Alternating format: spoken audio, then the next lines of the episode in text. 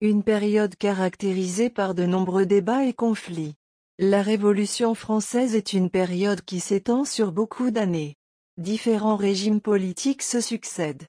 Après avoir adopté la DDHC, la monarchie devient constitutionnelle. Le roi garde le pouvoir exécutif mais maintenant, c'est l'Assemblée nationale qui a le pouvoir législatif. Le roi tente de fuir en 1791. La monarchie est donc délaissée pour un régime républicain en 1792. Cette première république subit beaucoup de différents gouvernements, consulats, terreurs, conventions nationales, directoires. Cela montre à quel point il est dur de trouver une stabilité.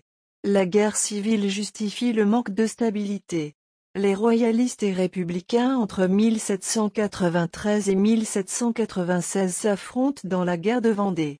L'Église catholique s'affronte aussi au nouveau régime politique, depuis l'adoption de la constitution civile du clergé en 1790.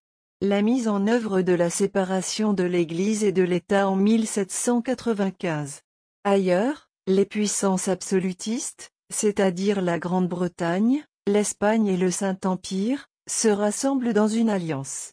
Leur but est simple, venger la mort de Louis XVI et arrêter la propagation de la Révolution en Europe.